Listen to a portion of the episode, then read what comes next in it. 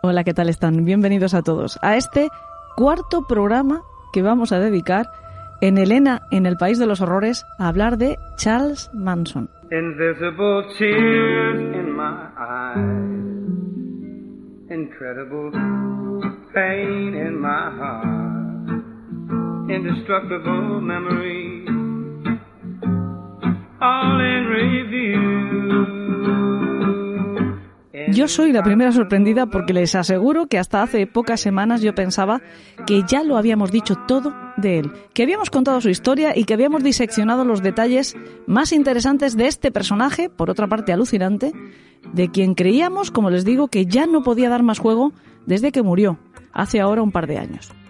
Hasta entonces, hasta que murió, y aunque ya habían pasado pues cerca de 50 años desde los crímenes de la familia, de vez en cuando todavía daba que hablar.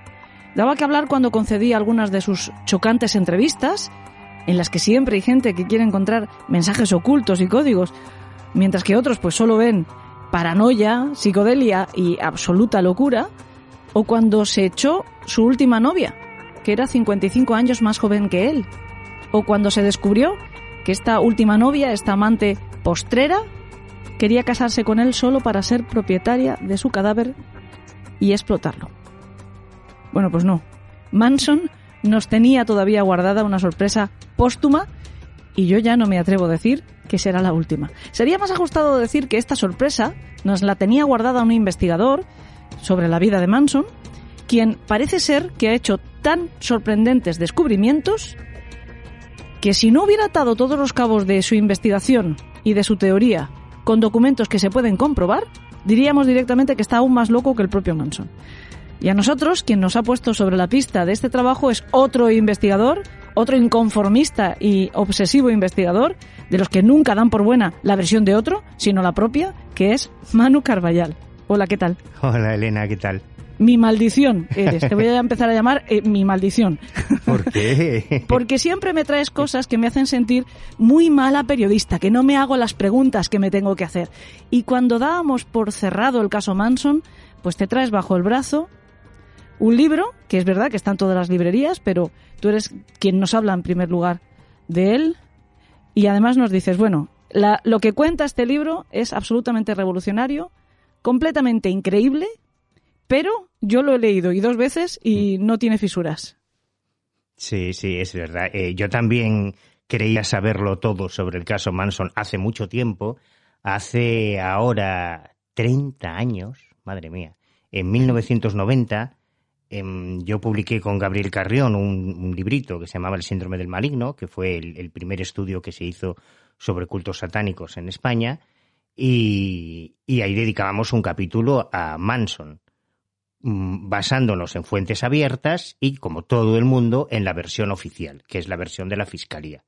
Esa versión, que está inmortalizada inmediatamente después del juicio, en un libro que escribió eh, Mugliosi, que era el fiscal del caso, Helter Skelter, digamos que eso fijó en, en, la memoria colectiva la versión oficial sobre el caso Manson, que era la que recogía la sentencia em, que obtuvo el, el, fiscal del juicio. A partir de ahí se hicieron, es cierto, un montón de novelas, de cómic, de películas, obras de teatro, temas musicales, pero todos basados básicamente en la versión oficial de Bugliosi bueno, es que es lo que, lo que estamos diciendo. Manson es muy rentable. Que este es el cuarto programa que dedica Elena el País de los Horrores. Rentable, me refiero a que da de sí. Rentable en nuestro caso no, pero se entiende. O sea, que creo que es un icono universal, Charles Manson, ¿no? Y esa quizá es la primera pregunta que tendríamos que hacernos. ¿Por qué un personajillo tan básico, tan austero, tan insignificante física, psicológica, intelectualmente, genera esta fascinación después de más de medio siglo, después de, más de 50 años, ¿no? Hay una serie de preguntas que es las que yo me iba haciendo a medida que, leía y que releía el libro de, de Tom O'Neill, que es el, libro al que nos estábamos refiriendo, es un mamotreto de más de 500 páginas, que es la, eh, aquí se acaba de traducir en España como Manson, la historia real, pero salió el año pasado en Estados Unidos con el título de Caos. Y Caos era el nombre de un programa, uno de los programas secretos de la CIA em, que formaban parte de todo el abanico del proyecto MK Ultra y que consistía, con esto ya ponemos un poco los dientes largos para que la gente no piense que vamos a hablar de lo de siempre, consistía, eh, hay, que, hay que situarse, estamos en los años 50 y 60 en Estados Unidos, el gobierno americano está absolutamente paranoico con el tema de la guerra de Corea por un lado, la guerra fría por, otro, la amenaza comunista que fue un poco lo que, lo que ocurrió después con el terrorismo yihadista, ¿no? que es la, la tabla rasa, es el comodín, es la carta blanca para poder hacer lo que les da la gana. Y, un, movimiento muy peligroso en aquellos tiempos allí, el pacifismo. Movimiento bueno, todos los movimientos de izquierdas, pacifistas, feministas, el, contra la caza, los movimientos de las reivindicaciones sociales de, de los afroamericanos, todo aquello eh, obsesionaba a algunos personajes como Hubbard, el director del FBI, o como eh, Alan Dulles, el director de la CIA, les obsesionaba y además les permitía, la paranoia social que había, les permitía hacer lo que les diese la gana. Por eso surgieron cosas terribles, espeluznantes, que vamos a comentar y que parecen sacadas de la ficción, pero una que es muy fácil de entender para, para ver por dónde nos, a dónde nos estamos dirigiendo, es que eh, la CIA, por un lado, y el FBI, por otro, el FBI lo podía hacer porque se ocupa de la seguridad interior dentro del territorio nacional, la CIA no, la CIA tiene que trabajar fuera, pero también lo hizo dentro del, del, territorio americano, además de pinchar comunicaciones, además de hacer seguimientos, etcétera, comenzaron a reclutar presos, presidiarios, eh, indigentes, para infiltrarlos en el movimiento hippie, para infiltrarlos en movimientos pacifistas, en movimientos antibelicistas, como topos, como infiltrados de los servicios de inteligencia. Bueno, pues eh, lo que sugiere eh, Tom O'Neill es que quizá por ahí está la verdadera historia de Manson. Bueno, esto es solo para poner los dientes un poco largos. Exacto. O sea, ya tenemos en una misma coctelera metida la CIA, al FBI, a Charles Manson. Todo esto suena a teoría de la conspiración, Suena a que, bueno, pues a la teoría de un chalao, lo he dicho yo antes en, en la presentación del programa, pero hay documentos. Pero vamos a ir por partes. Vamos a ir por partes. Lo primero que me parece que tenemos que hacer es repasar los hechos, la cronología de los crímenes que siempre se dicen los crímenes de Charles Manson, pero insisto, Charles Manson sí estuvo presente en alguno de los escenarios de esos crímenes, pero teoría, teóricamente no mató a ninguna de sus víctimas, sino que lo hicieron sus acólitos, sus enviados, sus fieles eh, seguidores de aquella secta que se conoció como la familia. ¿Te parece si hacemos un repaso cronológico de esos crímenes? Muy bien. Hala, pues empieza porque tú te lo sabes mejor que yo seguro. Claro, vamos a hablar de, de los crímenes conocidos, de la versión, digamos, oficial. Luego ya veremos que a lo mejor la versión oficial se parece tanto a la realidad como la versión que acaba de hacer Quentin Tarantino en su eh, última película. verdad, sí que también está inspirada en buena medida en el caso en el caso Manson. Aunque yo creo que em, personalmente como la mayoría de la gente hubiera preferido esa mentira de Tarantino a la mentira que teóricamente nos han hecho llegar. Además, en, este, en estos crímenes de la familia también parece que hay categorías. Hay algunos que ni se mencionan, aunque sí que son de los que podríamos llamar crímenes canónicos. Casi no se les menciona, ¿no? Sí, porque hay, en realidad, eh, hay dos grandes sucesos, dos grandes eventos que son los que eh, hacen, catapultan a la fama a Charles Manson, es el asesinato de Sharon Tate. Se dice el asesinato de Sharon Tate, pero es que Sharon Tate fue asesinada con cuatro personas más. Cierto. Eh, al día siguiente se produce el asesinato del matrimonio Lebianca, marido y, y mujer mueren también asesinados por los seguidores de Manson. En ninguno de las dos de las dos situaciones Manson comete físicamente ninguno de los crímenes. E, y, esa es otra de las preguntas extrañas de esta historia, cómo alguien puede ser condenado a cadena perpetua, primero a pena capital, fue condenado a muerte inicialmente, y luego a cadena perpetua sin haber cometido ningún asesinato mm, físicamente, ¿no? sino, eh, según el fiscal, habiendo inspirado a sus seguidores. Hay un evento previo que es el asesinato de Gary Hinman. Ahí Manson sí participa. Gary Hinman era un, un músico y, y, um, seguidor, además de, de, de, la familia. Cuando hablamos de la familia Manson, nos referimos a ese culto, a ese grupo de seguidores incondicionales que comenzó a, a, recibir, entre comillas, las enseñanzas de Manson a partir más o menos del verano del amor, el verano de 1967, cuando él sale de prisión después de haber pasado eh, más de la mitad de su vida encerrado, prácticamente sin saber leer ni escribir. O sea, el Manson que sale de prisión es un paleto, prácticamente analfabeto, y sin embargo es no, no es un tipo especialmente atractivo. No, no. Eh, no. no. es Brad Pitt, o sea, si fuera Brad Pitt, no sé, alguien así, pues lo, quizá lo podías entender, ¿no? Que fascinase tanto, pero no es un tipo intelectualmente preparado,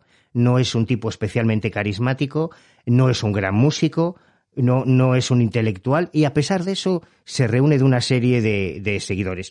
Eh, concretando, yendo a los crímenes, en el caso de... Sí, vamos a ir repasando, vamos, por eso te digo, vamos primero, si te parece, a hablar de los crímenes y después vamos a ir reconstruyendo un poco la propia vida de Manson para ver si encontramos efectivamente eh, dónde se gesta ese enorme carisma suficiente como para ordenar la muerte de, de pues cinco, seis, siete, ocho personas oficialmente como digo, víctimas canónicas de la familia Manson.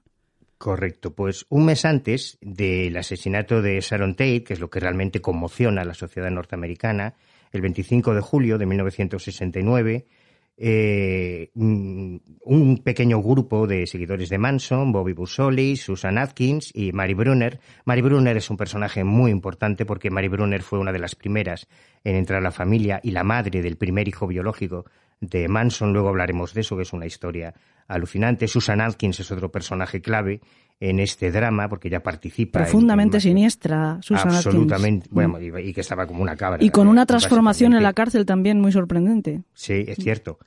Y eh, previamente Manson les acompaña eh, porque creían, estaba convencido Manson de que eh, He-Man había heredado una cantidad importante de dinero y quería que la donase voluntariamente a, a, a la secta, familia, al grupo, sí. ¿no? A uh -huh. la familia. Eh, concretamente 20 mil dólares. Eh, como Jiménez negaba totalmente que se hubiese realizado, que, digamos, que hubiese recibido esa herencia y que tuviese un céntimo, eh, Manson en un momento determinado se cabrea y llega a cortarle una oreja, que es una escena muy icónica para los seguidores del de, de mito de Manson, que se ha repetido muchas veces mm. en las películas, en las versiones cinematográficas, cuando le corta la oreja, pero él no va más allá. Eso es lo más cerca del crimen que, según la versión oficial, habría cometido Manson nunca.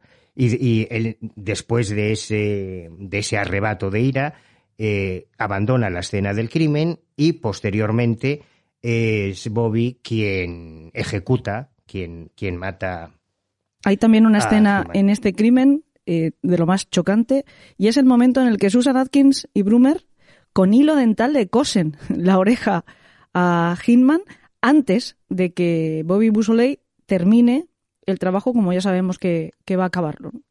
Y hay otro, otra escena fundamental, que es otra de las preguntas que a mí siempre me, me dejó mosqueado, porque yo mm, presumo de conocer bien eh, la, cómo funciona la policía, por lo menos en sé España. lo que me vas a decir. y me, me, siempre me chocó que en este crimen, un mes antes del caso Sharon Tate, sí. ya se utiliza el mismo modus operandi, ya se utilizan armas blancas, se pinta con sangre. Ya está la firma mensaje, de los criminales, exacto, efectivamente. Un mensaje en, en, la pared. Se detiene a uno de los sospechosos, a Bobby Buisoli, que estaba en prisión cuando se producen los asesinatos de, de Sharon Tate y de los Levianca, y no hay un policía que relacione ambos casos. O sea, como si todos los días se diesen asesinatos en los que se pinta con sangre en las paredes. Eso Además que es se pinta una firma muy political pig, ¿no? en este caso es political pig, y ya veremos que después en Shannon Tate pintan pig, y también en los Labianca, la misma palabra, cerdito, Exacto. cerdo, que era además como la familia se refería a la policía, ¿no? Piggy, pig, y, y, y, lo que tocas de decir, de hecho, Busoley es detenido llevando por cierto, la misma ropa con la que había cometido los crímenes, llenos de la sangre de Gary Hitman, y en el coche de Gary Hitman. Bueno, y de hecho llega a Y telefonear. con el arma homicida. Cuando está detenido, llega a, a telefonear al rancho para hablar con Manson, para ver qué es lo que tiene que hacer. Y, es, realmente inconcebible. O sea, estaban todas las piezas para poder resolver el caso de Sharon Tate eh, a los 10 minutos y parece que nadie en la policía de Los Ángeles tuvo la suficiente mm, capacidad o el suficiente interés en resolver el crimen. Pero bueno, esto ocurre un mes antes. Sí. es importante porque ya tenemos sobre la mesa los, los principales elementos. Los elementos, efectivamente. Y un mes después se produce el, el gran caso, el gran asesinato. O sea, de repente la, la eh, asistenta de, de, Roman Polanski de, y de Sharon Tate, la, la, persona que, que, llevaba la casa, llega por la mañana y se encuentra un espectáculo eh, absolutamente estremecedor, una, una verdadera carnicería.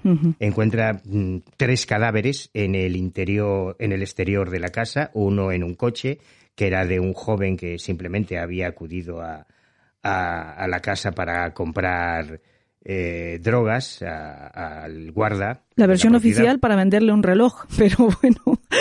Bien.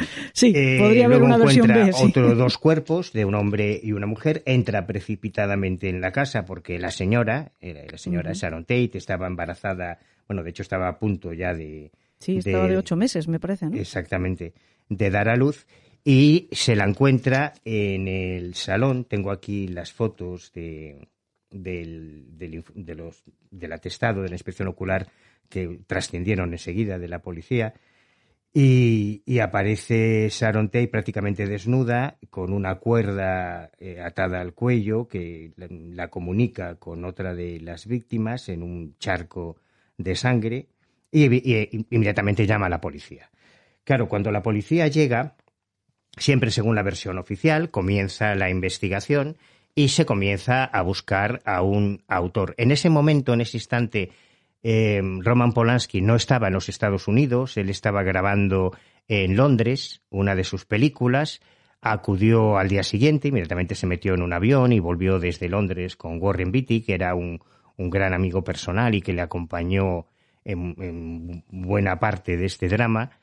Y cuando llega, eh, es otra de las cosas que a mí siempre me ha dejado alucinado, eh, cuando llega eh, a Los Ángeles, lo primero que hace Roman Polanski es presentarse en la casa donde se acababa de asesinar a su mujer y a su hijo a punto de nacer, prácticamente ya casi gestado, con un fotógrafo de la revista Life que hace un reportaje fotográfico que se publicaría poco después, y con el psíquico, con el vidente más famoso en ese momento en los Estados Unidos, Peter Hurkos.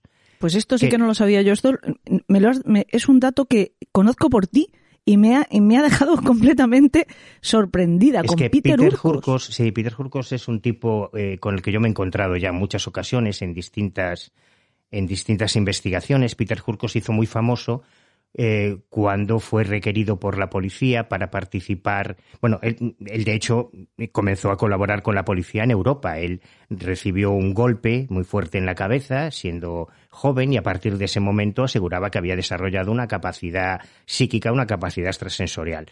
Eh, se hizo muy famoso en, Europa. En los años 50, eh, 60, en Estados Unidos, precisamente uno de los impulsores del proyecto MK Ultra, ay, ¿cómo se llamaba? El, el, descubridor de Andrija Pujaric.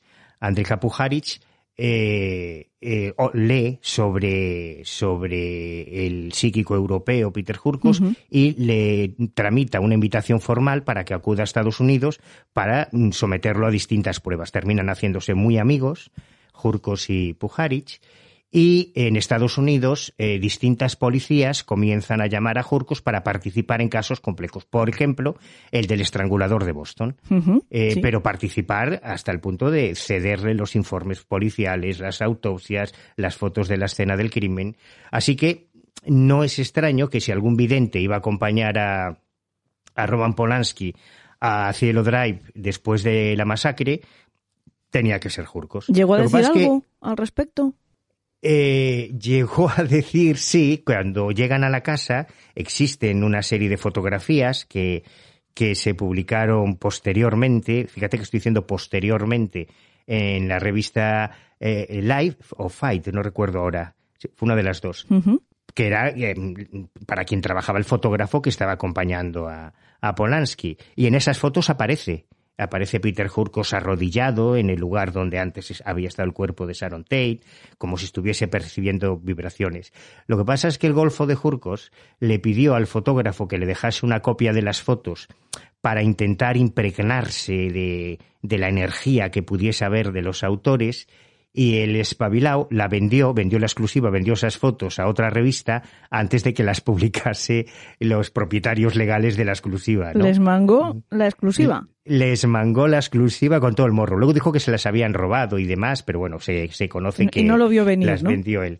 Las vendió él. Y aportó tanto, en realidad, Peter Hurkos hizo una investigación tan estupenda como la policía de Los Ángeles, porque ninguno de los dos consiguió averiguar nada hasta meses después y porque una de las, de las autoras confesó en prisión. A todo esto, la policía de Los Ángeles, conforme ve el crimen de, de que se produce en casa de los Polanski, lo que piensan es, o bien esto es eh, que esta vida licenciosa que llevan los famosos ha acabado en tragedia, mucha tragedia veo yo ahí, o bien es que es una venganza de alguna, de, alguna secta o algo parecido, un crimen satánico después de que Polanski haya filmado La Semilla del Diablo. Creo que son las dos hipótesis que durante un tiempo manejó, no sé si solo la prensa o la prensa y la propia policía.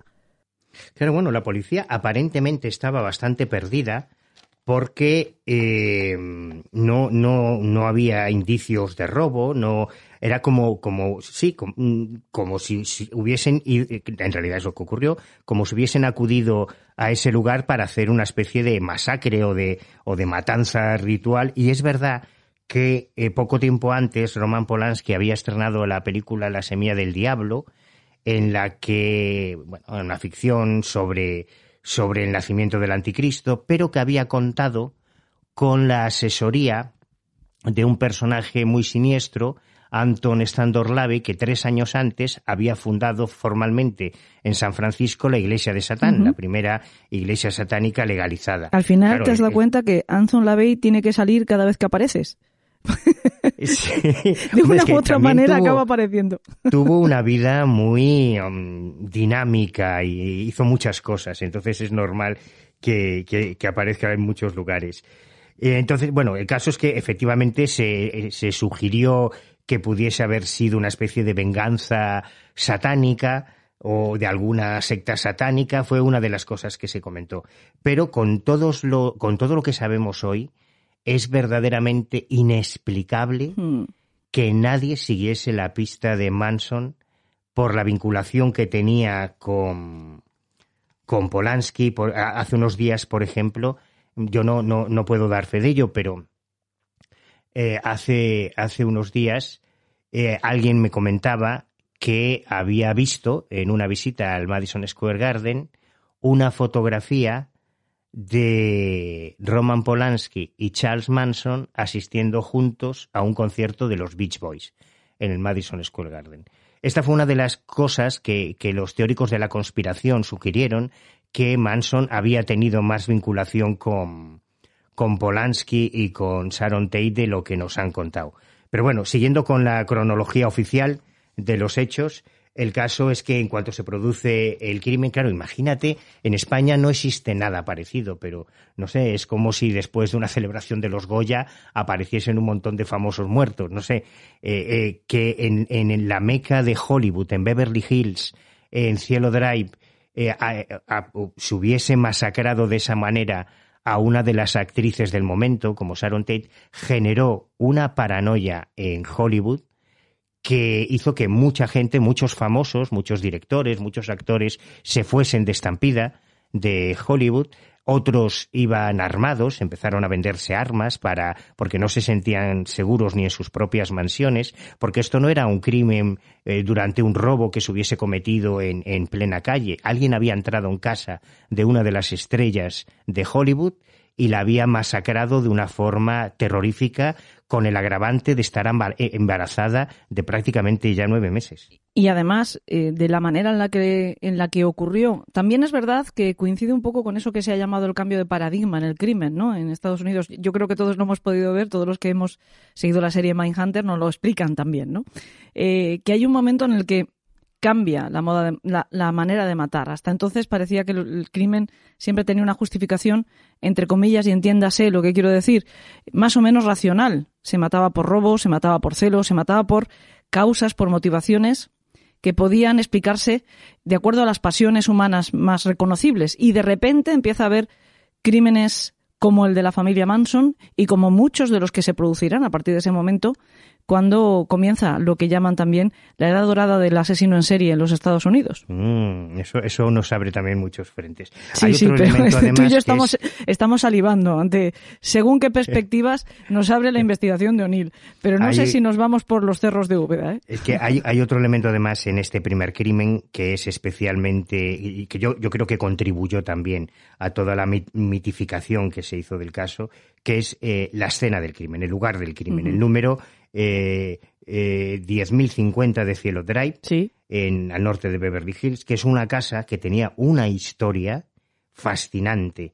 A mí esta casa siempre me, me llamó mucho la atención porque había sido construida en los años 40 por una gran actriz francesa eh, que cuando terminó la Segunda Guerra Mundial regresó a Francia y a partir de ahí fueron desfilando por esa casa algunas de las estrellas de Hollywood, antes, o sea, antes de que llegase a, a Sharon Tate y a Roman Polanski, por allí desfilaron Gary Grant, eh, Olivia Hassel, un montón de, estrellas de cine, Henry Fonda, un mm. montón de, de, personas famosas que vivieron allí, hasta que en 1900, a principios de los 60, aproximadamente un empresario y manager de Hollywood, de, famosos, eh, Rudolf, Rudolf, Altobelli, que además va a tener una importancia después en la investigación de Tom O'Neill, la compra y él comienza a alquilarla a otros famosos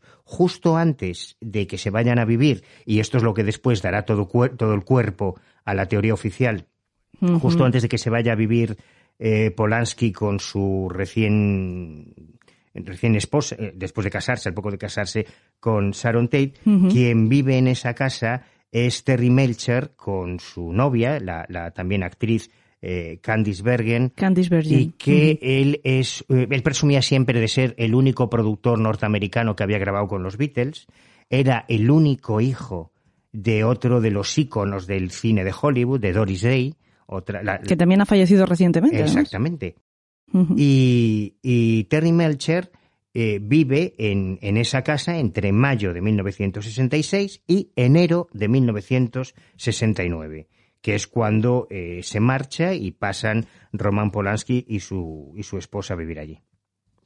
Esta, esta preexistencia entre esas paredes de Terry Melcher, repito que sería algo fundamental para que Vicen Buglossi armase la teoría del Helter Skelter, que es la, la, versión oficial. Te digo una cosa, no sé qué ocurre en los crímenes más famosos de Hollywood, que las casas tienen también un papel importantísimo. Nosotros, como sabes, estamos grabando y estamos empezando ya a publicar la serie sobre Dalia Negra.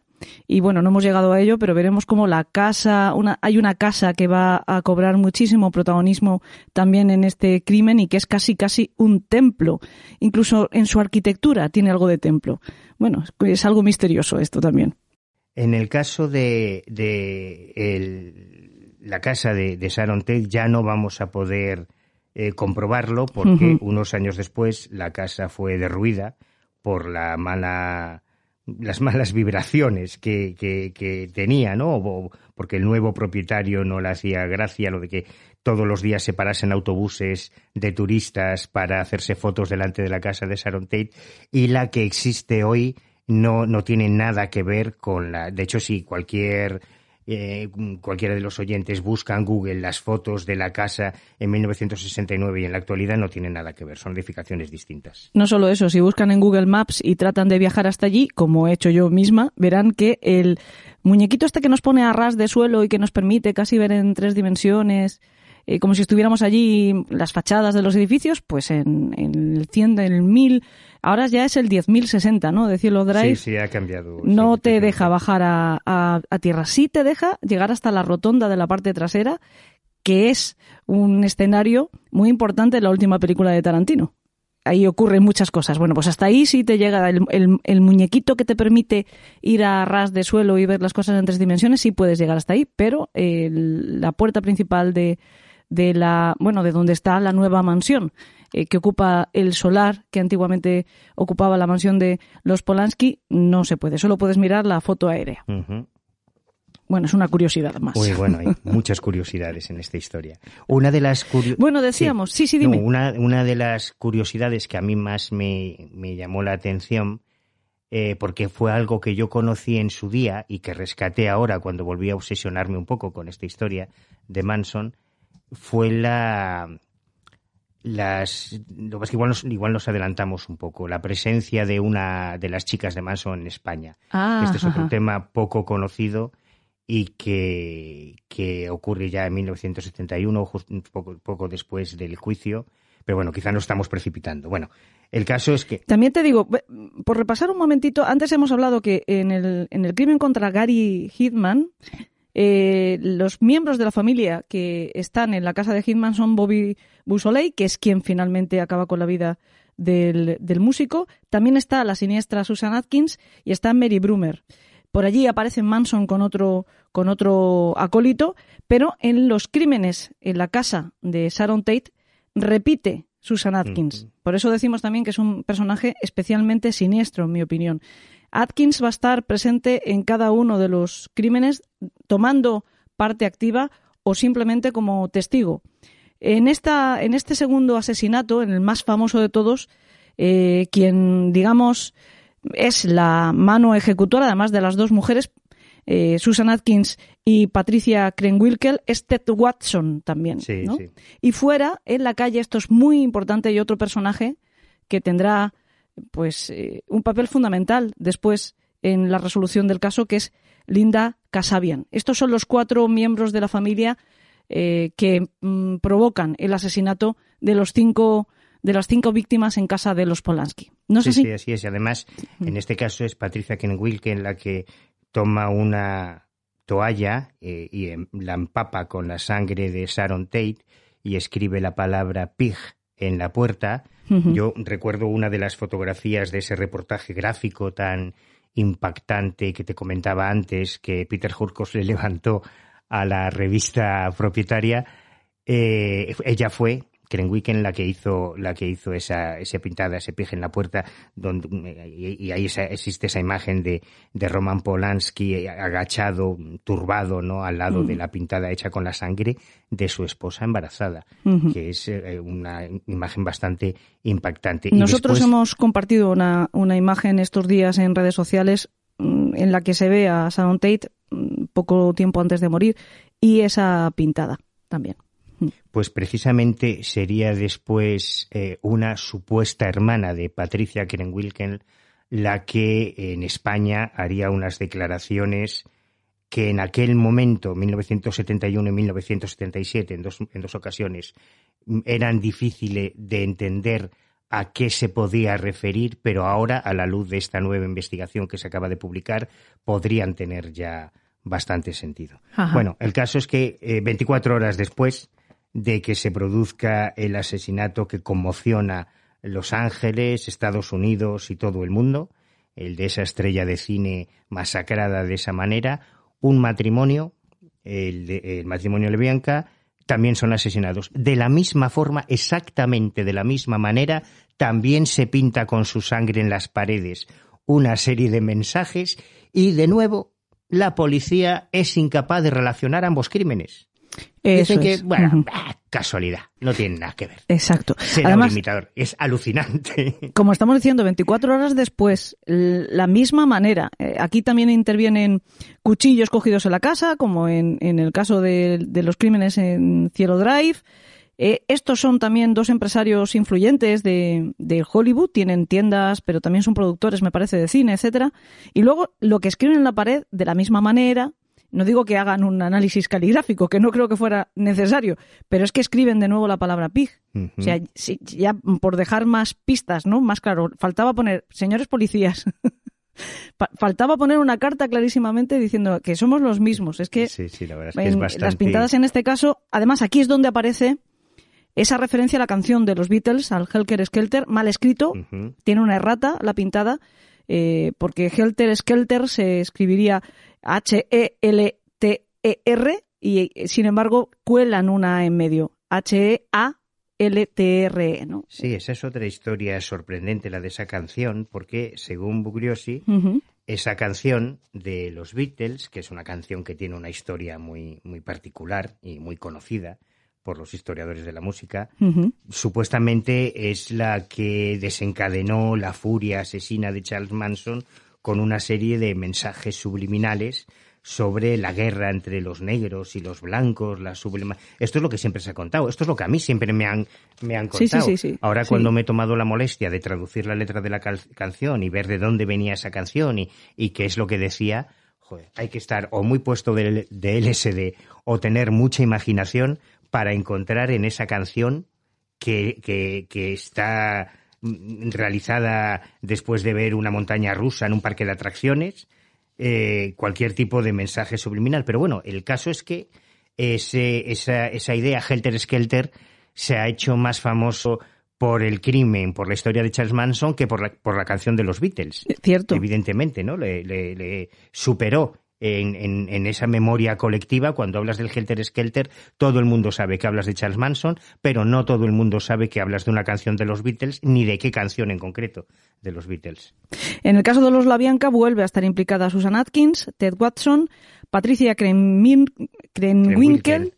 y eh, Linda Casabian, que ahora veremos que, que también aquí tiene un papel, pero no activo en el crimen, sino en boicotear las órdenes de Manson y Leslie Van Houten. También está Steve Logan, que por cierto es el único de todos los implicados en los crímenes de la familia que actualmente está en libertad.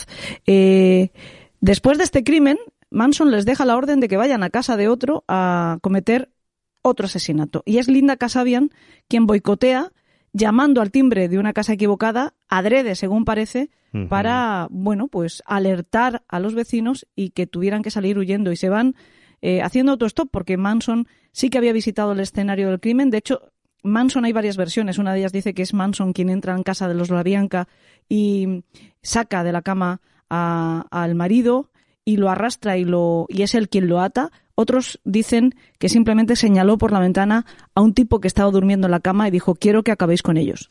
Y desde luego dejó la orden clara de quiero que las mujeres se impliquen. Y por eso son Susan Atkin y, y Leslie Van Houten quienes eh, toman partido más activamente en estos asesinatos.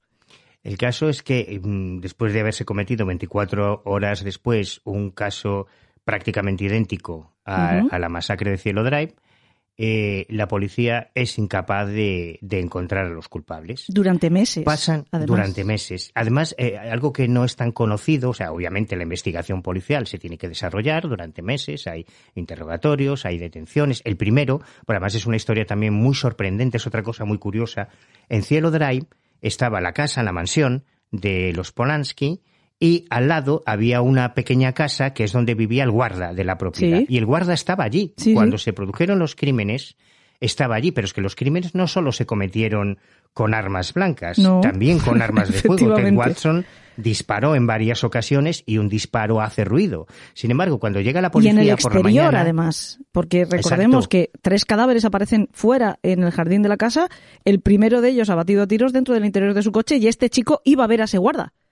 Exactamente. pues esta es una historia también cachonda porque el primer, claro, cuando llega la policía y se encuentra con el guarda allí sobando en su casa, lo detienen, evidentemente. Es el único superviviente en un lugar donde han matado a cinco personas.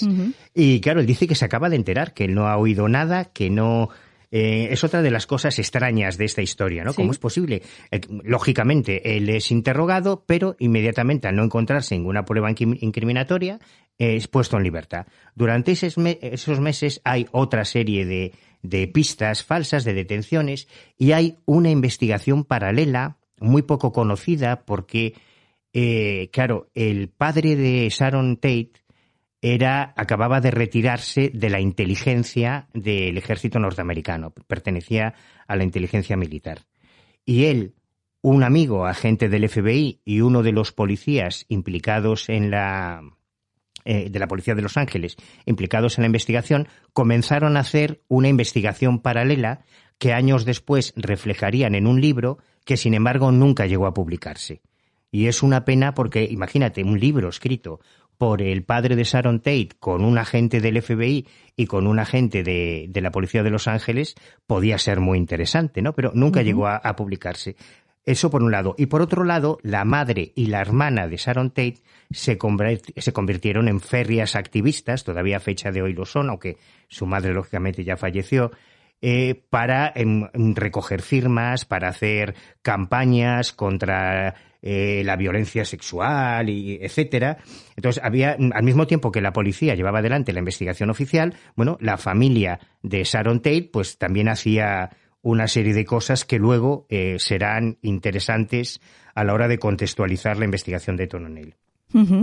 El caso es que siguiendo la cronología oficial, por no enrollarnos demasiado, eh, durante esos meses posteriores al crimen, eh, la policía no da pie con bola.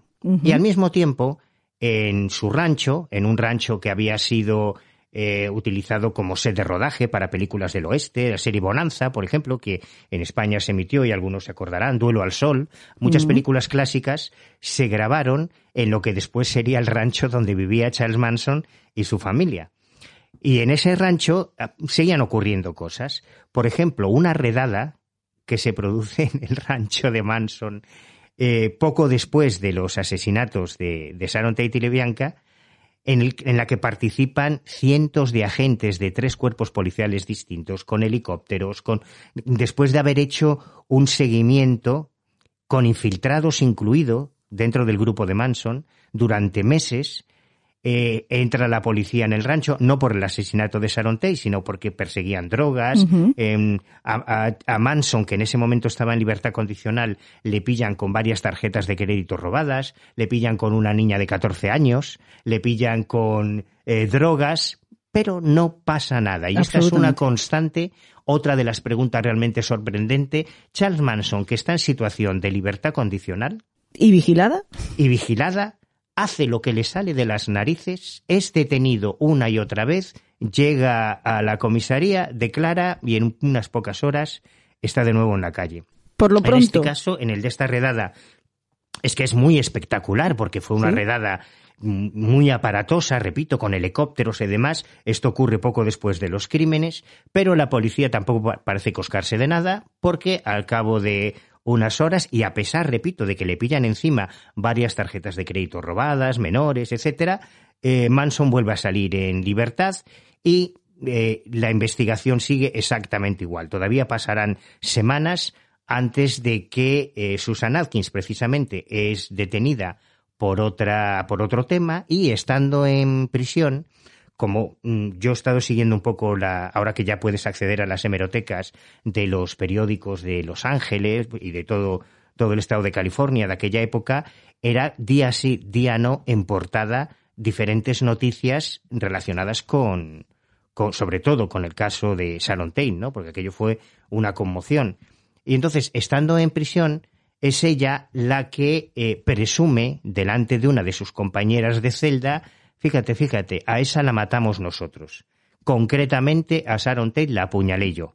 Como había una recompensa para quien pudiese aportar alguna información útil sobre los autores de la masacre de Cielo Drive, su compañera de celda es la que avisa a la policía, oye, a ver si os enteráis que la que mató a Sharon Tate está aquí en mi celda. Y a partir de ahí es cuando ya se enfoca hacia la familia Manson, es cuando ya se producen las detenciones y cuando entramos en la segunda fase de esta historia. Bueno, pero de hecho, cuando Susan Atkins canta, como tú dices, hay varios de los miembros de la familia que son detenidos por vandalismo. En una de esas redadas, tantas veces, y yo te decía antes, cuando tú has señalado que siendo Manson un delincuente conocido en, libertad provisional bajo vigilancia, eh, como poco se sabía que era un, un, proxeneta y que era un traficante de drogas. Eso como poco. Además, corruptor de menores, posiblemente, etcétera. Y el tipo campaba a sus anchas y hacía lo que le daba la real gana. Y tampoco se escondía, porque asistía con sus chicas a muchas fiestas de casas de famosos. De hecho, sus chicas iban allí, entre otras cosas, a prestar, entre comillas, servicios. Vivía de ellas. Exactamente, era un chulo, era un, proxeneta, básicamente. Eh, y cuando ya, digamos que se producen esas detenciones y trasciende la noticia de que ya hay unos sospechosos concretos de la, de la masacre, es cuando entra en escena Vicente Bugliosi, el fiscal ayudante, que en ese momento estaba en Los Ángeles, un tipo eh, que ahora sabemos que es otra pregunta extraña más que podemos hacernos, como un tipo que había tenido ya una serie de incidentes muy graves, en que, que, lo más lógico es que lo hubiesen desplazado de la fiscalía, es decir, si en España un fiscal es denunciado porque está utilizando recursos de la fiscalía para que investiguen al supuesto amante de su mujer, o sea, tú imagínate que en España un fiscal pues de repente pone a varios policías a seguir al lechero de su barrio porque está convencido que además esto es literal esto es literal, es literal, es, el lechero. Pues estaba convencido de que el lechero de su barrio se estaba beneficiando a su señora. Entonces digamos que ahí ya hay un precedente un comportamiento realmente em, en fin poco poco ético para un fiscal pero esto estaba en conocimiento de la Fiscalía. O sea, lo lógico es que un caso de las dimensiones mediáticas del caso Manson no se le hubiese dado a un fiscal con, con estos antecedentes, ¿no? Hay otro, otro antecedente mucho peor, y es que quien sí tenía un amante no era la esposa de Bugliosi, sino el mismo Bugliosi, y según las informaciones que publica audazmente ahora Ton O'Neill, eh, Bugliosi deja embarazada a su, a su amante y como no podía hacerse responsable de ese hijo, según Tom O'Neill, pero que lo ha publicado, que está en su libro, le da una paliza de muerte y le provoca un aborto. Eh, digamos que mata al hijo nonato eh, de, de su amante. Claro, un tipo con este perfil es extraño que se le confíe el caso más importante, o sea, el caso Manson, el juicio de la familia Manson, es el proceso judicial más caro y más largo de la historia de los Estados Unidos. Todavía a día de hoy. Todavía a día de hoy, 50 años después, que un procedimiento, que un, que un proceso judicial de estas características se confíe a un fiscal con esos antecedentes es otra cosa extraña, ¿no? De las muchas cosas extrañas que encontramos en el caso. Y que además tenía poquitos años de experiencia. No es por meterme con los recién licenciados, pero es que hacía seis años que había conseguido el título de, en derecho. ¿eh? Sí, sin embargo, eh, mientras se estaba llevando a cabo el juicio, que comienza, mira, el próximo, el próximo mes de junio de este año, 2020, se cumplen 50 años del inicio de ese de juicio más largo y más costoso en la historia de la justicia americana. Pues al mismo tiempo que se estaba desarrollando el proceso judicial en la sala, eh, Buglosi había firmó un contrato con una editorial norteamericana para el libro Helter Skelter, que luego sería el libro famoso que todos hemos leído y que, y que, y que ha fijado en nuestra memoria la versión oficial, pero tanto es así que al coautor le hacía un sitio en la sala de juicios para que pudiese ir tomando nota de todas las declaraciones para luego reflejarlas en el libro, ¿no? Que es otra cosa también bastante sorprendente de este caso. Es, es completamente alucinante que se pueda permitir porque, lógicamente, tiene unos intereses muy particulares este fiscal como para poderse hacer cargo de...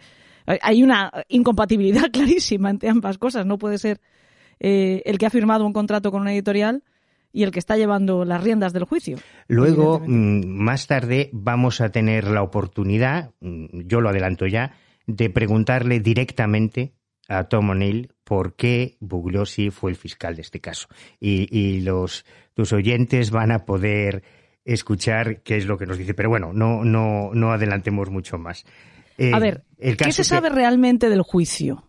Porque según parece la prensa no tuvo demasiado acceso a él o, esto no es así. No, o sea, la prensa pudo estar presente. En partes, evidentemente, hay incluso de, España. Yo recuerdo porque tuve la inmensa fortuna de trabajar con él, con Manuel Marlasca, padre, no Manu Marlasca, el, que actualmente es muy conocido como periodista de, de, sucesos, presentado en la sexta, sino con su padre. Su padre, yo tuve la suerte de coincidir con él en Radio Voz durante varios años, durante un par de años, y Manu Marlasca fue el corresponsal que estuvo cubriendo el, juicio de Charles Manson en Los Ángeles en 1970. Que, que es algo verdaderamente histórico, ¿no? Ya me gustaría a mí poder haber, haber podido cubrir ese juicio. Lo que, que creo que este sería en otra vida, no, no en esta. Y sí, fue un juicio muy mediático. Hay, si tú, eh, yo tengo una gran colección de hemeroteca, yo tengo colecciono periódicos y revistas antiguos y en prácticamente en todos los medios de comunicación, en todas las revistas, día a día se estaban publicando boletines, noticias. Te hablo en España, cualquier oyente puede consultar la hemeroteca del ABC o la hemeroteca del País o de la Vanguardia y, y ver las crónicas que se hacían diariamente con eh, y eso está muy bien porque te permite eh, hacer una cronología de cómo iban trascendiendo las informaciones y cómo se iban dando palos de ciego, cómo había versiones contradictorias, qué es lo que decía cada personaje y qué es lo que se trasladaba a los medios de comunicación. Pero una de las cosas que a mí me sorprendió y que me la encontré ahora también al revisar la hemeroteca es que precisamente en mayo, eh, sí, creo que es en mayo,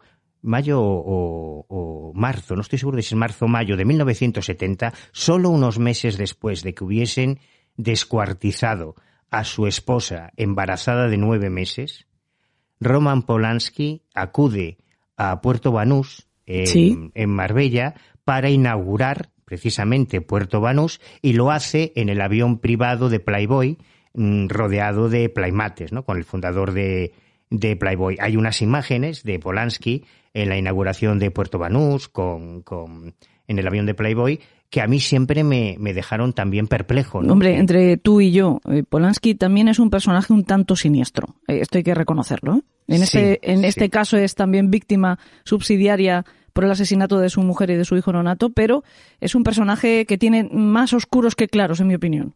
Absolutamente, mm. absolutamente. Pero bueno, como tampoco hay, hay, podríamos especular y hacer muchas conjeturas, yo creo que lo interesante es que en esta historia ahora sí tenemos muchos hechos probados y probables y no, no necesitamos las conjeturas. Y aunque parezca que lo que estamos contando es una teoría de la conspiración, de verdad, que, que nos den un poquito de tiempo, sobre todo para escuchar a Tom O'Neill, sí, porque esta es una primera parte. O sea, ya, ya lo hemos avisado también, que esta es un, este es un primer programa donde lo que vamos a hacer es sembrar la duda. No nos engañemos. Este programa en el que estamos hablando con Manu Carballal del caso Manson, lo que queremos es que ustedes caigan en, en lo mismo que nosotros, en que pongan un punto de vista mucho, mucho más escéptico del que hemos tenido hasta ahora sobre el caso de Charles Manson y nos hagamos las preguntas que posiblemente tendríamos que habernos hecho de siempre.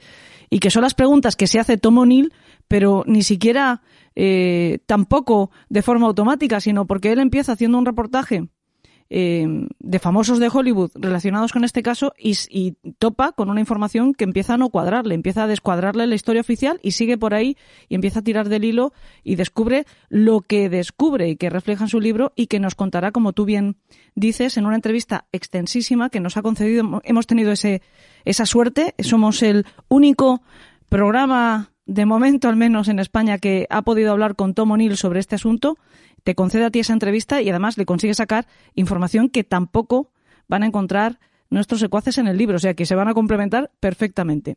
Perdóname que te corrija, bonita, pero de suerte nada, ¿eh? que nos lo hemos currado. Bueno, sí. Porque ha costado, ha costado porque Tom O'Neill no es precisamente una persona muy cordial y muy accesible. Tenemos que agradecer a la editorial eh, que, que, intermediase para que nos prestase un poco de atención. Em, hemos, estuvimos, tú lo sabes bien, hemos estado persiguiéndole durante semanas porque no había manera. Tenemos que agradecer a tu hermano, que mm. es un ángel, nunca mejor dicho, nunca mejor dicho la pues ayuda que nos prestó desde Houston. Y no, no ha sido una cuestión de suerte, ¿eh? ha sido bastante complicado pero hay que reconocer a Tom O'Neill que ha sido muy colaborador porque no ha sido una, ni siquiera técnicamente era una entrevista sencilla.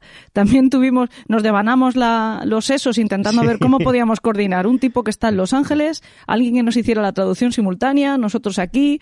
El pobre Espi estuvo haciendo cálculos de todo tipo para ver cómo podíamos hacerlo y que la calidad del sonido no fallara. Al final, pues fíjate, a través de una aplicación hemos conseguido eh, salvar los obstáculos y tenemos a O'Neill que se prestó a todo el lío de usted tiene que descargarse esto, poner este teléfono, bueno, que no fue tampoco las instrucciones, otros nos hubiera mandado a freír monas. Y luego es cierto que es cordial, ¿eh? En la entrevista el hombre es cordial. Pero, claro, pero eso, eh, eso es el final del proceso. Y además que van a dice varias veces que tiene muchas ganas de conocerte, o sea que... Sí, pero eh, yo explico por qué, porque no, no fue tan sencillo. En principio nos iba a conceder 15 minutos así de prisa y corriendo y cuando comenzamos a hablar y vio el tipo de preguntas que le hacíamos, y que evidentemente, en fin, que no, no, no estaba eh, haciendo una, una, entrevista de promoción del libro con un medio no especializado que, que, no sabía nada, en lo que más o menos teníamos ya cierto recorrido, eh, al final esos 15 minutos se convirtieron en media hora, 45 minutos, una hora y una hora y pico que lo tuvimos.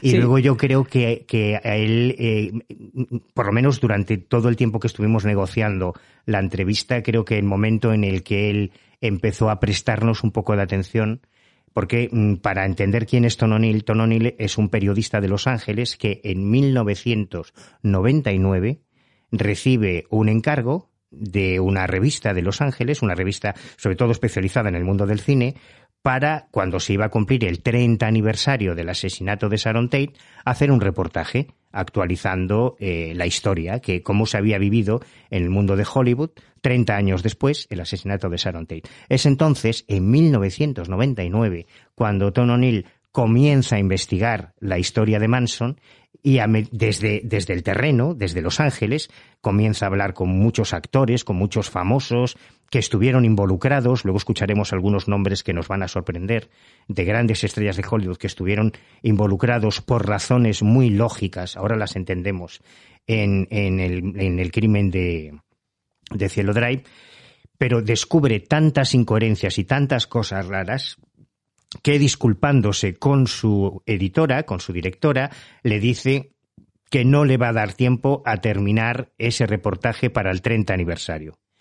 Al final tampoco le da tiempo a terminarlo para el 40 aniversario. Casi y para finalmente, el para el 50 aniversario, 20 años después, eh, consigue llegar a sus conclusiones. Y tampoco, Entonces yo le explicaba... tampoco. Lo que pasa es que ve que ya eh, todo lo que podía rascar, eh, ya lo único que encuentra son puertas cerradas para tratar de. Él lo, lo dice muchas veces insistentemente, que hay cosas que no puede em, concluir eh, y aseverar, sino que deja esa esa puerta abierta también a, a, a, la propia reflexión de los lectores, pues porque le han dado con, con muchas puertas en las narices, gente que no quiere volver a hablar de este tema, nunca más. Aún así, te puedo decir que he hablado con todos los que se podía Mm, hablar. sí, es sí, sí. impresionante la investigación que ha hecho. Y te decía que yo creo que él empezó a prestarnos un poco de atención cuando yo intenté explicarle que a mí me había ocurrido lo mismo, que yo había vivido una obsesión paranoide similar a la suya, que por eso entendía su dedicación, en lo que a él le había pasado con Manson, a mí me había pasado con Carlos Castaneda, él se sorprendió mucho cuando le dije esto, ¿no? Porque yo me había pasado también años siguiendo la pista de Carlos Castaneda, que es otro personaje de, de la California de los años 60, muy cercano a Manson, y a UCLA, que es una pieza clave, la Universidad de, los, de California en Los Ángeles en esta historia, y entonces me imagino que cuando le expliqué que había escrito la, la única biografía que sobre Carlos Castaneda y demás, que era un libro tan gordo o más que el suyo, eh, es cuando ya di- de- imagino yo que debió pensar, bueno, vamos a ver si, si estos chicos tienen algo interesante que preguntar. Y gracias a eso tenemos hoy ese documento que yo creo que va a ser muy sorprendente para todos los oyentes. Claro, eh, ¿dónde se produce el punto de inflexión? ¿Dónde tendríamos que haber empezado a hacernos las preguntas? En la conclusión de ese juicio, eh, que, donde hemos dejado la historia, ¿no? Ellos están en el juicio, concluye, todo son condenas a muerte, todos, incluido Manson. A quien, y las únicas pruebas realmente que se tienen contra Manson son los testimonios. Los testimonios de Linda Casabian, que había llegado a un acuerdo con Fiscalía, inmunidad total si testificaba en contra de los que habían sido sus hermanos. Eh, y también eh, del resto de, de, los acusados que todos se autoinculpan para esculpar a Manson, curiosamente. Todos asumen culpas incluso de crímenes en los que ellos no habían estado presentes. Se autodeclaran culpables y en todo momento señalan la inocencia de Charles Manson. Aún así, Charles Manson es condenado a pena de muerte. Se libran todos ellos porque se conmuta la pena de muerte, porque se declara inconstitucional en el estado de California. Bien, pues tú lo decías antes, ¿cómo es posible que alguien que no manchó sus manos de sangre, al menos no se le probó que hubiera sido parte activa, autor eh, material de ninguno de estos crímenes, mm, recibiera una condena exactamente igual que el resto. Esto es difícil de comprender, pero aún más, si nos paramos a pensar que ninguno de ellos, salvo uno, como he dicho yo antes, ha conseguido jamás salir en libertad condicional. Ni siquiera los que no se sabe exactamente qué papel tuvieron real. Algunos, como Bruce Davis, supuestamente solo visitó el escenario del crimen antes de que se, se produjera en el caso de, de, Gary Hitman y sin embargo fue condenado a cadena perpetua y sigue en prisión. Mm. Yo creo que cuando hay que empezar a hacerse preguntas es un poco antes, porque evidentemente la sentencia y todo el, el, proceso judicial está lleno de irregularidades y cuando las revisas con lupa, como ha hecho Neil, eh, van aflorando una detrás de otra. Hay un contrato eh, esto después mejor se lo escuchamos a él, pero hay un contrato que firma Terry Melcher, el, anterior inquilino de Cielo Drive, para que eh, la fiscalía solo le pregunte por tres contactos con Manson, como si él solamente hubiese coincidido con Manson en tres ocasiones, cuando hoy sabemos que antes, durante y después de los crímenes tuvieron una relación muy fluida con lo cual ya se desmorona porque toda la, versión oficial orbita en torno a que Manson y los, los, chicos de Manson y chicas de Manson acuden a Cielo Dry para matar a Melcher, porque Melcher, como productor discográfico, se había negado a, producir un disco de Charles Manson. Esta es la versión oficial muy resumida. Hay como, como una especie de versión eh, mágico, de realismo mágico y otra que nos baja al suelo. Ambas eh, se complementan y ambas son las oficiales. Una es que Manson manipula a la familia intentando comenzar un apocalipsis que él conoce como el Helker Skelter, inspirado por esa canción de los Beatles. Y ese, esa especie de apocalipsis es una guerra civil entre blancos y negros. Él entiende que los negros, que son más fuertes, van a levantarse en armas contra los blancos, son más fuertes pero menos inteligentes. Y solo un grupo de supervivientes liderados por él van a dirigir a partir de entonces el nuevo orden mundial, porque los negros, Blackie, como ellos los llaman, eh, no tienen eh, inteligencia suficiente como para dirigir el mundo y es la oportunidad que tiene Manson y la familia. La otra versión es que Manson se inventa todo esto para vengarse de Terry Melcher porque le había prometido producirle un disco. Manson quería ser cantante, de hecho él compone, tiene canciones que en algún momento seguramente podremos escuchar en este programa o en el que ofreceremos la semana que viene. Podremos escuchar alguna de las canciones de Manson, de, voz de Manson. Eh, no lo hacía mal, por cierto, he de decir. Eh, en cualquier caso, que Melcher le había prometido mm, producir un disco y, se, y, y, después había negado. Y que él envía a la familia a Cielo Drive pensando que todavía vive Melcher ahí. Esta es la versión oficial, tan rocambolesca como cualquier, como tú decías al principio, como la historia de Tarantino, incluso bastante más. Y sin embargo, no la hemos creído. Sí, sí. Y, preguntabas eh, en qué fecha, cuándo comienzan los, los, interrogantes en torno a la historia de Manson. Yo lo tengo muy claro, el 21 de marzo de 1967. Ese es el día que él sale de prisión eh, con, como, con libertad, en libertad condicional, ¿no? Sale de una prisión federal. Además, esto también es interesante. Él siempre cumplió, en ese momento había pasado más de la mitad de su vida en prisiones y en correccionales. Efectivamente. Pero federales, siempre federales. ¿Por qué federal? Porque esto es importante, porque en ese momento, en los años 50 y los años 60, eran las prisiones federales donde se estaban realizando una serie de experimentos por parte del FBI y de la CIA, como el más conocido son los programas de MK Ultra, pero hay otros, y donde se reclutaban a los candidatos para una serie de prácticas. Y bueno, digamos que esto es así, que Manson sale de una prisión federal el 21 de marzo de 1967, se le asigna... Con 32 años. Es un, es, ha sido un chico criado por el sistema, ¿eh? porque Manson la primera vez que entra en una institución tiene nueve años nueve años. Es su debut como delincuente. Y prácticamente analfabeto, prácticamente es información. prácticamente analfabeto, efectivamente. Bueno, pues ese prácticamente analfabeto sale el 21 de marzo de 1967 y en pocos meses. Y con poderes, poderes alucinantes para convencer a un montón de gente. Que sí tenía cultura, además. Esta, esta es la explicación. Claro.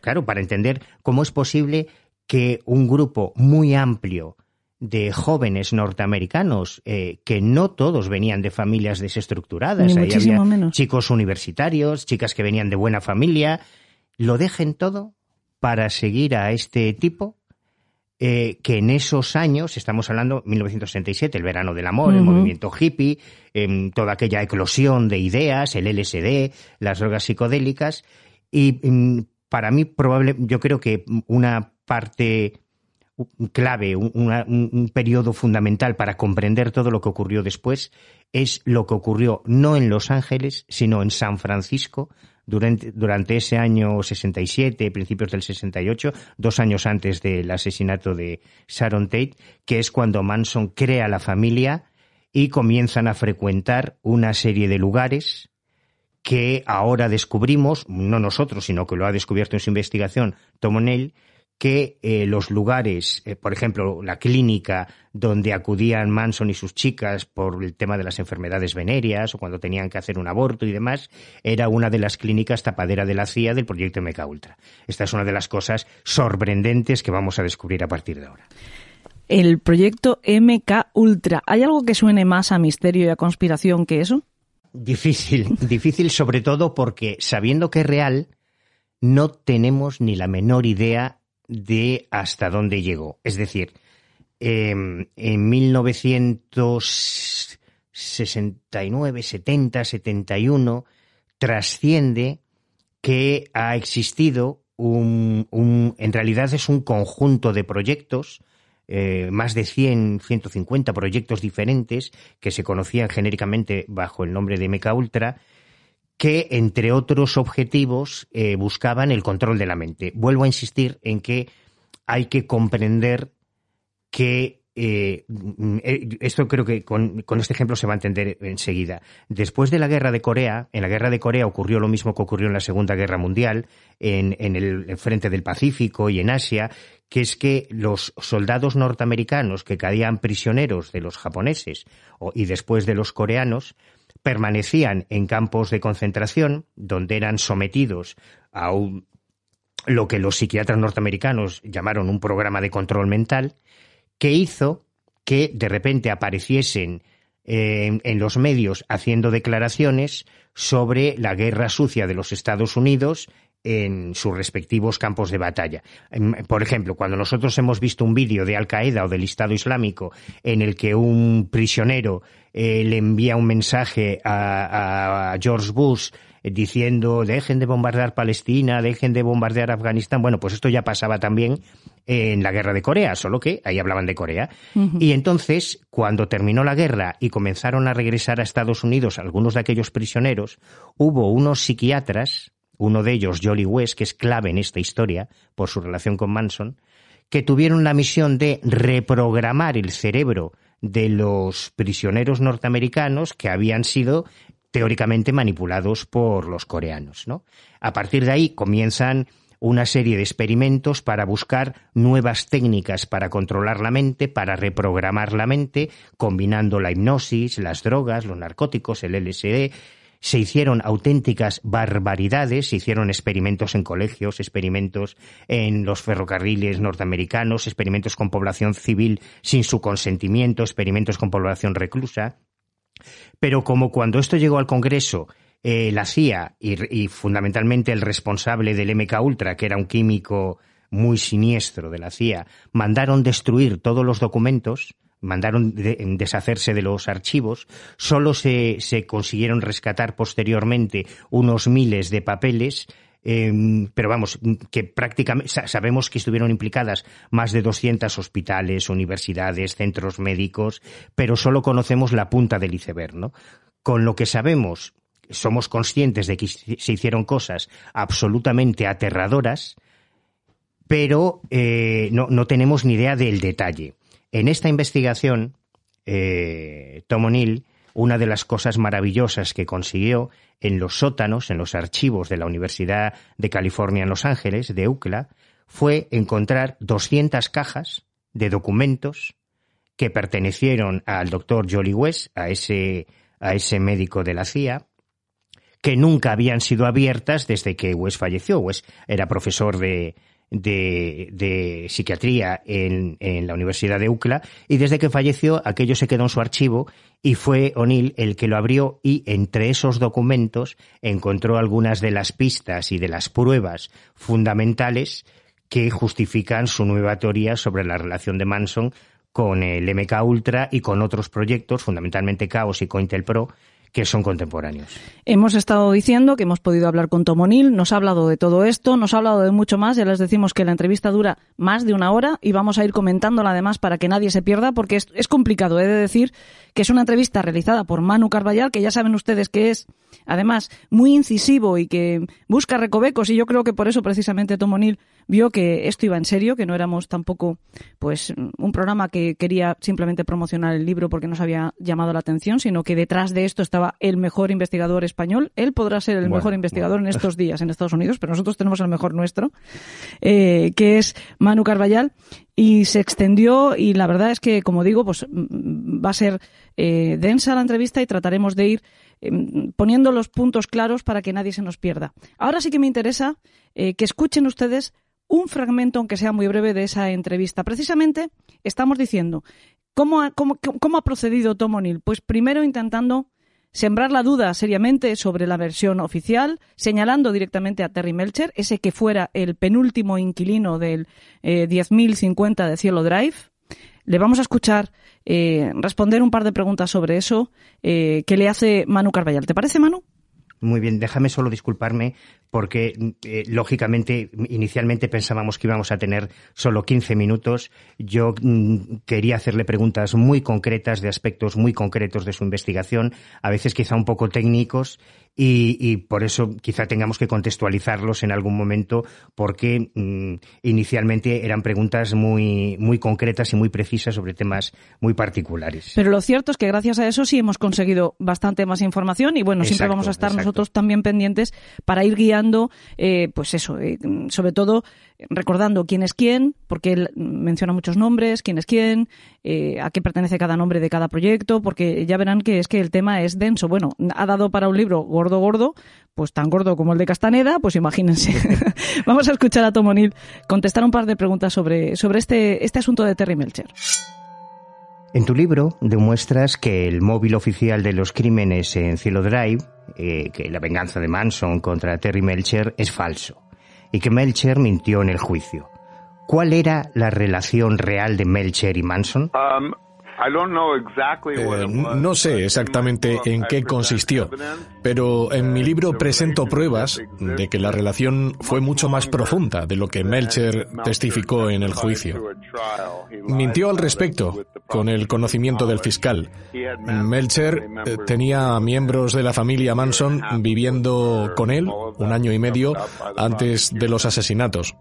Todo eso fue encubierto por la fiscalía y luego, después de que se cometieron los asesinatos, Melcher fue a ver a Manson. Primero en el rancho Spam de Los Ángeles y luego en el rancho Parker en el Valle de la Muerte, al que no es fácil llegar para tener estas confrontaciones muy dramáticas con Manson. Solo puedo especular o conjeturar cuál fue su verdadera relación, pero prefiero no hacerlo porque no estoy seguro.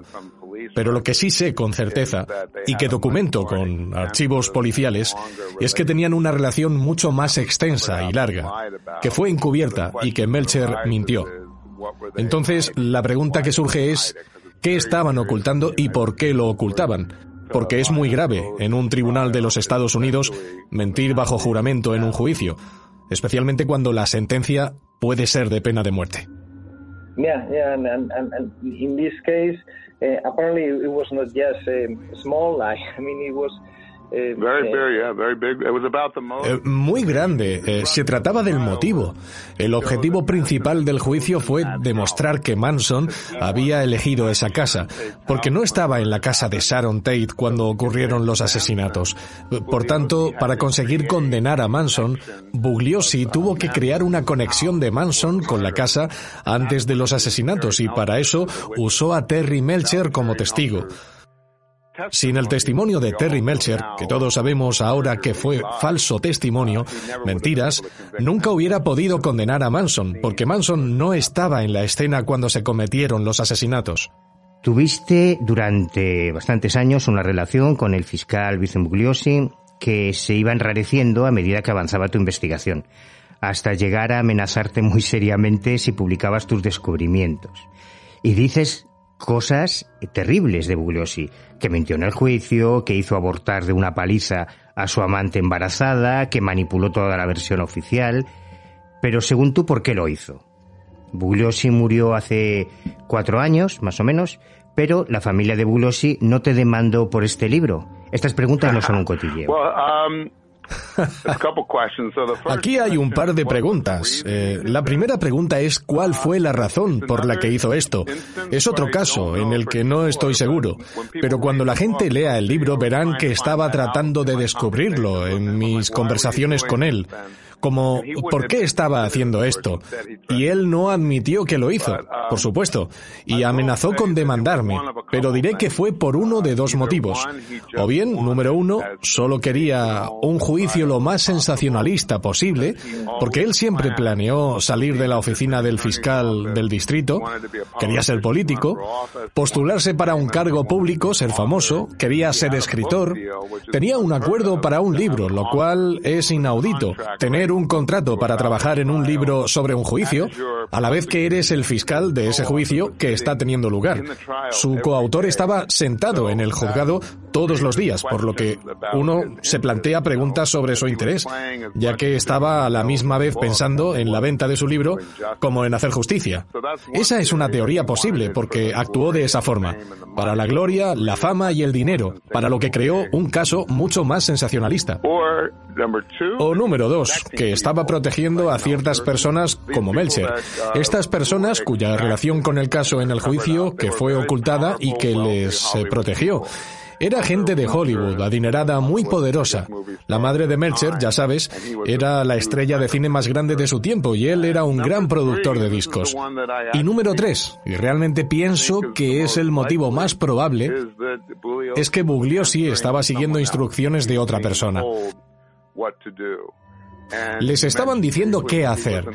Y mencionaste brevemente que él era un adúltero, lo cual no es un crimen en sí mismo, pero lo que es un crimen es que no solo era un adúltero, sino que la amante que tenía la había golpeado, le había provocado un aborto y cuando ella lo denunció a la policía, él mintió a la policía y a los periódicos al respecto y les hizo mentir a ella y luego hizo que los cargos en su contra, porque la arrestaron por mentir, fueran desestimados. Por tanto, Bugliosi estaba haciendo cosas entre bambalinas ilegalmente. Ahora, eso sucedió en realidad después del juicio de Manson.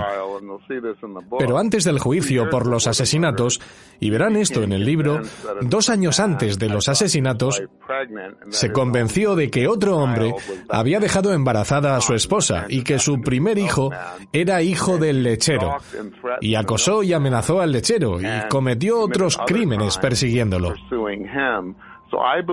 Así que creo que Bugliosi fue seleccionado para este juicio. Debería haber sido despedido porque sus superiores en la oficina del fiscal sabían del acoso del lechero en 1968 y debería haber sido despedido ese mismo año porque estaba usando a los investigadores de la oficina del fiscal para hacer seguimientos y por amenazar al lechero, por un asunto personal.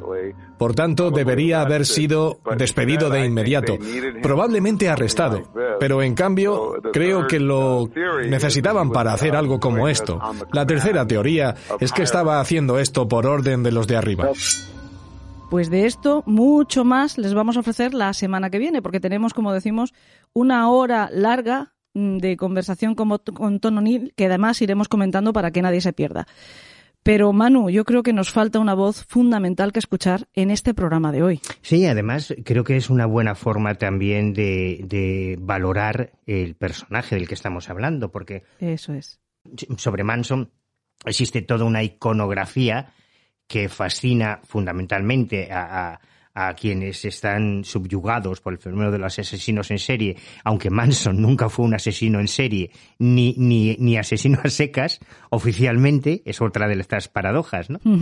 y, y, parece un tipo magnético, fascinante. Yo, sinceramente, cuando le escucho hablar, no entiendo ni una palabra. No, de hecho, se lo pregunto en un momento determinado a, a Tom O'Neill si él tuvo la oportunidad de hablar en dos ocasiones con Charles Manson y, yo le preguntaba si es que este tío está zumbao o nos está tomando el pelo a todos o está como las maracas de Machín o, ha perdido el juicio durante tantos años en prisión. Sin embargo, en su forma de hablar, eh, que es realmente sorprendente, tiene una forma de expresarse muy cautivadora para muchas personas, porque parece críptica y eso hace que muchos quieran buscar en sus palabras a veces y en sus gestos y, en las cosas que dice mensajes ocultos, claves, como si estuviese transmitiendo algún tipo de información codificada a sus seguidores. Y eso es precisamente por esa particular forma de expresarse que tiene Charles Manson. O sea que creo que es fantástico poder escucharle a él mismo. exacto, a Charles Manson. Yo he de decirte que soy una de esas personas que considera a Charles Manson magnético. Yo lo veo y me embobo, porque sí, porque lo hace muy bien. Siempre le he llamado el titiritero, yo a Charles Manson. La sorpresa es descubrir que alguien mueve los hilos del titiritero, ¿no? Eh, pero bueno, en este no hagas caso. spoiler, no hagas No hago spoiler. no, bueno, ya hemos contado mucho, ya estamos hablando del FBI y de la CIA. Bueno, pues ya creo que. Bueno, pero no hemos dicho todavía nada. Los cabos del títere ya se van uniendo. Eh, en cualquier caso, como tú bien dices, vamos a escuchar al propio Manson dar toda una explicación de cómo vivía y de si es o no culpable de los crímenes que se le señalan. señalan. Por cierto, que es un audio del propio Manson que le vamos a escuchar de fondo que nos ha hecho el enorme favor de doblar nuestro querido compañero Rafa Casete. Lo escuchamos.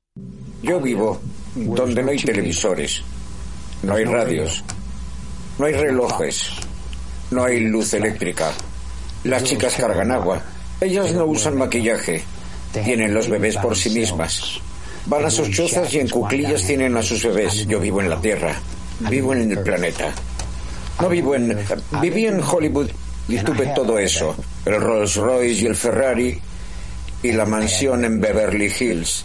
Tuve tabla de surf, las llaves de los Beach Boys, lo mejor de Neil Diamond, de Jimmy Griffin y de los mejores inversores de Elvis Presley, todos esos tipos.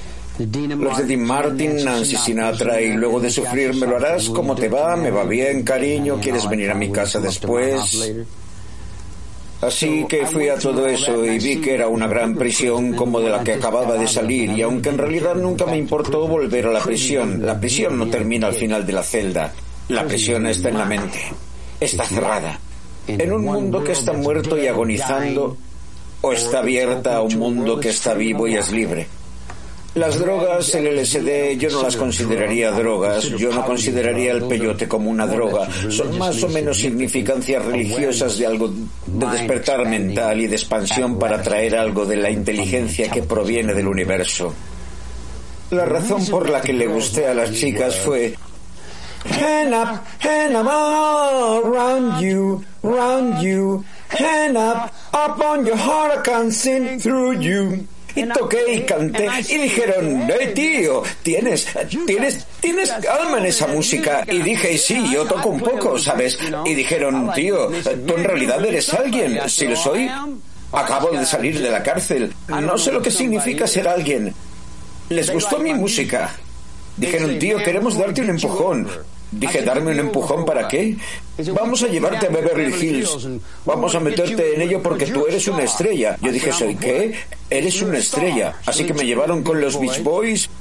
Fui y observé todo alrededor y dije, caramba, estos son, estos son más problemas de los que acabo de salir. Ahora mírate a ti mismo. Tienes que ser consciente de ello, te guste o no. Tú tienes que hacer cosas, tienes que levantarte y atravesar por todo tipo de cambios, los quieras o no, no importa. Toda tu vida está puesta en un talonario. Yo no, tú puedes ofrecerme todo el dinero del mundo, pero yo no haré algo que no quiera hacer. Si estoy por aquí y tú me dices quiero que vayas por allá, yo voy a decir no, no, no. Estoy haciendo algo por aquí. Estoy ayudando a este hombre ciego. Me siento mejor haciendo lo que yo quiera hacer. Yo no quebranté la ley. Jesucristo te dijo eso dos mil años atrás. Si tú no me entiendes es tu problema. No es mi culpa que no me entiendas. Yo tampoco te entiendo a ti, pero no me paso el resto de mi vida tratando de echarte la culpa porque mi cigarrillo no te gusta o porque algo no funcionó bien. Entonces, ¿por qué me llamas asesino? Yo no he matado nunca a nadie. Yo no necesito matar a nadie. Lo pienso. Lo tengo aquí. Yo no necesito vivir en este reino físico. Yo camino por el reino físico y pongo caras y hablo y juego y sí, es solo una gran actuación, tío. En el mundo espiritual es donde yo vivo. He existido en lugares que tú nunca soñarías. Tú me hablas de lo que conoces, ese pequeño reino físico en el que vives sin culpa y pecado. ¿Cómo de culpables son tus juzgados? ¿A cuántas personas crees que han encadenado en las casas de locos y las han forzado a tomar medicamentos? ¿Entiendes lo que te digo? Tú no tienes ni idea de qué demonios está pasando. Si tú supieras qué demonios está pasando en tu propio sistema, entonces dirías, ah, ahora veo lo que está creando esto. La sociedad está creando esto. La sociedad diciendo, queremos estos rambos, queremos estos asesinos. Oh, wow, tío, mira esto, tío. Tienes niños buscando libros y ellos se los venden. En Sears Roebuck. Rambo de 12 a 15 años. Kai Karate de 8 a 17. Tienes a todos sus hijos fuera haciendo estas locuras y ahora quieres venir a decir que Charlie Manson es el padre de nuestra nación. Vamos a condenarlo por ser Jesucristo. Vamos a condenarlo por ser el diablo. Vamos a condenarlo por ser responsable de nuestras acciones. Yo no soy responsable de las acciones de los demás, sino de las mías. En toda mi vida he robado en una frutería, he robado monedas de 5 y 10, he reventado una máquina de sellos, he robado algunos coches y he cobrado un par de cheques. Soy un miserable ladrón de coches. He estado con prostitutas, vagabundos y borrachos y toda mi vida... La calle es mi mundo. Yo no... Yo no pretendía salir fuera y ser alguien sofisticado. Podría, pero encuentro más real como soy en el mundo en el que estoy. Y el mundo real es aquel con el que lidio a diario. Ah, créame, si yo empezara a matar personas, no quedaría ninguno de ustedes. Pues, Manu, la semana que viene tenemos que ofrecer no una segunda parte, una segunda parte y una tercera y ya veremos si no una cuarta sobre Charles Manson. Decía yo que no quedaba mucho más que contar Uf, no sé yo si no nos esperará todavía alguna otra sorpresa. Si consigue algunos de esos documentos que no logró en esta primera parte de su investigación Tomonil, ¿no? Estos documentos que dice que todavía no ha conseguido, ¿quién te dice a ti que no va a sacar un segundo libro si los logra?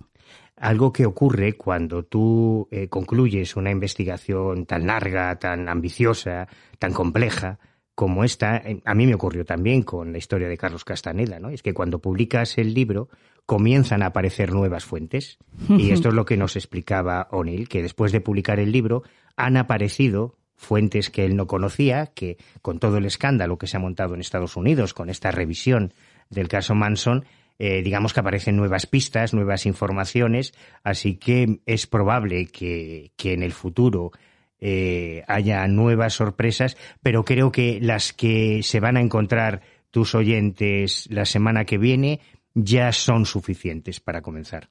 Sí, ya son suficientes para entrar en shock. Eh, yo, prudentemente, de todas maneras, no voy a cerrar la puerta por si acaso.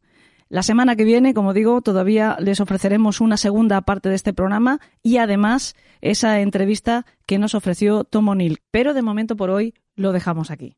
Manu, muchísimas gracias. Un placer, como siempre. Y señores, a ustedes, pues que vayan asimilándolo y que vayan preparándose, porque todavía Queda mucho más que desvelarles. Hasta entonces, hasta la semana que viene, que tengan dulces sueños.